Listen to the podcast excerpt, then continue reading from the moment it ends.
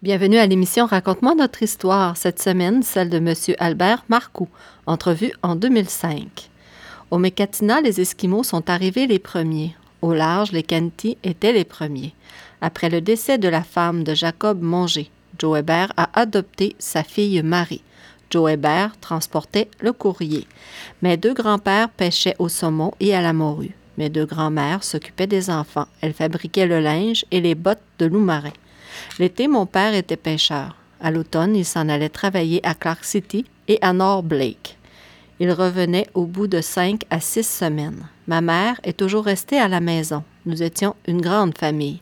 Ma mère fabriquait des bottes de loup marin pour vendre à l'extérieur. Quand j'étais jeune, je faisais la pêche l'été. À 14 ans, je suis partie pour travailler à l'extérieur, à Donnacona et Moisy. À 17 ans, j'ai commencé la chasse à l'intérieur des terres. C'était pour la fourrure. J'étais un mois parti. Je revenais à pied avec toute la fourrure sur mon dos. À 25 ans, j'avais mon moulin à bois. Je sciais du bois pour le village. Je pense que le premier bateau était le Gaspésie et le Vieux Sable. Phileas Blais était le premier à avoir eu le télégraphe.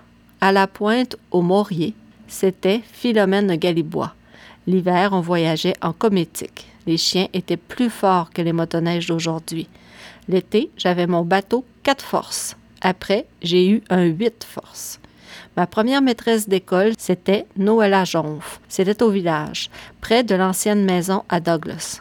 Il fallait emporter du bois chacun notre semaine. Si je me souviens, Garde Girard était la première infirmière.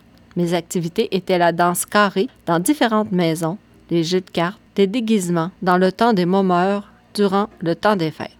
Maman avait un jardin de légumes. On avait des patates, des choux, des navets, des bêtes et des feuilles avec du bœuf salé et du lard salé. Voilà, c'est ce qui complète l'entrevue de M. Albert Marcoux. Ne manquez pas la reprise dimanche à 9h. La semaine prochaine, c'est une entrevue avec un aîné du village. Voilà, je vous souhaite une bonne semaine.